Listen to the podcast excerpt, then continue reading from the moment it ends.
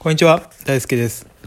今日はですね、あの、僕が好きなことを一つ、話したいと思います。えー僕ね、あの、落語が好きなんですよ。で、ま、まあ、周りにね、落語聞くような人が全くいなくて、ちょっと誰にも話なんかできないんですよ。話せないんですよ。話し相手もいないですし。なんで今日はちょっとここで落語を最初触りだけ披露したいと思います。それではお聞きください。えー、落語の方に出てまいります人物はデートもうこいつは皆様おなじみでね、ハッサンに熊さんなんという人のいいのでジンベエさん、で、与太郎、小僧が、貞吉の飯炊きのゴンスケという。ただこのハッサンに熊さんなどと皆様にお差し障りがあるといけない。同じ名前でもってどうも具合が悪いなんて出てくるってと言われてんで。いかめしい肩書き持ってまして、こいつがデート脳天熊にガラッパしてんでね、ひどいもんで。で、これを相手にする。相手とっていろいろと料理をしようっ。ていうのが横丁のご隠居さん。どういうわけですか？隠居ってのはみんな落語に出るってとこの横丁に住んでましてね。あまりこの表通りの隠居っていうのはないようで、その隠居のお宅にハッサンとか熊さんなんというすごい連中が訪れるってと、落語の方の幕書きで、どうも、いますか？こんにちは。おや、誰かと思ったらハッサンじゃないか。まあまあおがれ。えまあまあおがれ。あ、どうも、ごその、まあこんな感じなんですよ。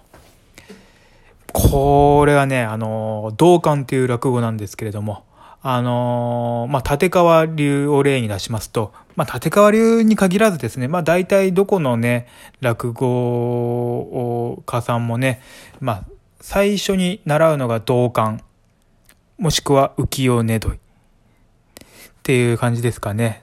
うん。で、その後、えー、タヌキとかね、動物を覚えると。で、その後、まんじゅう怖いとかやって、えー集団、いろんな人、いろんな、うん、登場人物が多い落語を覚えるっていう感じなんですかね。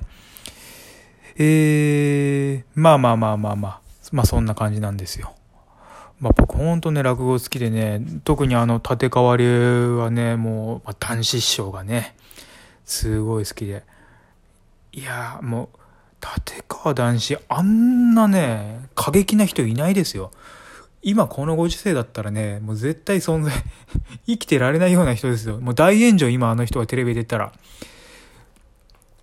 まあそれ、まあね、でね、うーで、最近はあの、立川談志師匠のお弟子さんの立川志らくさんっていう人がね、よくテレビ出てますけれども、あの人もね、面白いんですよ、本当に。もう男子賞、男子イズムをね、もう脈々と受け継いでますからね、あの人も。一見あのね、あのーまあ、顔が可愛らしいですから、えー、まあ、マイルドな感じにも見えますけれども、まあ、かなり過激な、過激というか、まあ、ストレートなこと言います。ストレートなんですよ。で、ただね、全然人間性としてはね、もう、悪く、悪くないと僕は思ってるんですけれどもね。うん。で、落語も面白いですし、まあ、そうですね。うん。まあ、僕が言いたいのはちょっとみんな落語を聞いてほしいなっていう話ですよ。で僕と一緒におしゃべりできたらなとか、あそんな風に思っております。